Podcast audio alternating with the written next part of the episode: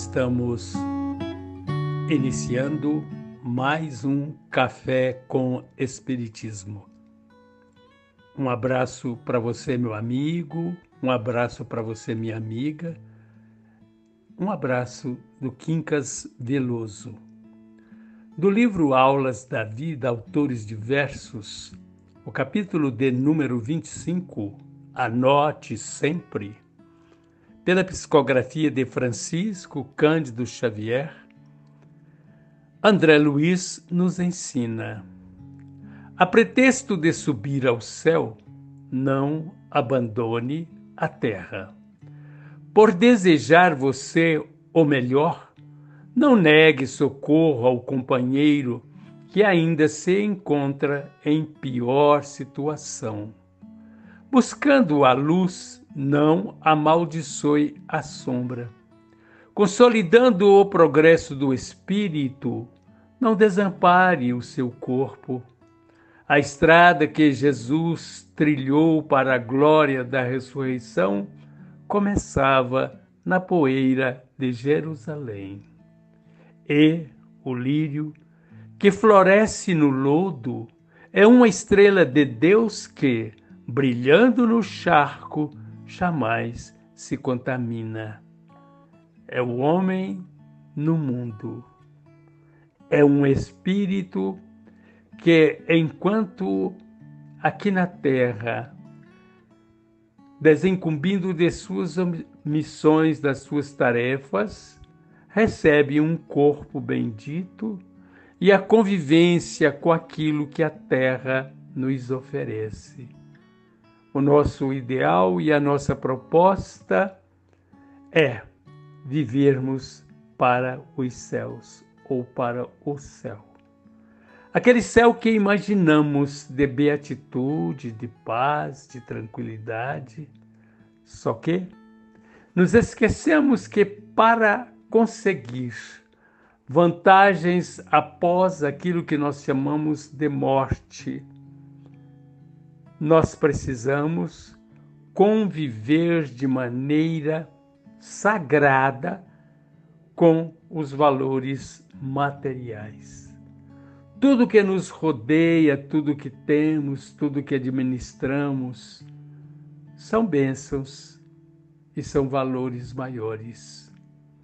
Assim, André Luiz nos recomenda não deixar o companheiro na retaguarda, tentar conduzi-lo ao nosso lado desde que ele aceite a nossa companhia e o estender das nossas mãos. Por quê? Porque nós não podemos, de maneira alguma, registrar rancor contra o erro alheio, mas aprender com o erro alheio que nós não devemos errar. Nós vemos que na situação em que nos encontramos de criaturas encarnadas, que nós precisamos valorizar o nosso corpo. Por quê? Porque esta é a nossa oportunidade de evoluirmos pela bênção das experiências terrenas. Vamos desencarnar? Vamos. E qual será a nossa glória após desencarnar? Ter aproveitado muito bem todos os valores aqui da Terra. E para aproveitá-los, precisamos observar que o valor do amor, da caridade, conseguem sim nos trazer paz interior, levando paz para outras criaturas. E é interessante que André Luiz nos mostra o próprio Mestre Jesus que conseguiu ensinar-nos de alguma forma, mas a forma maior foi a do exemplo.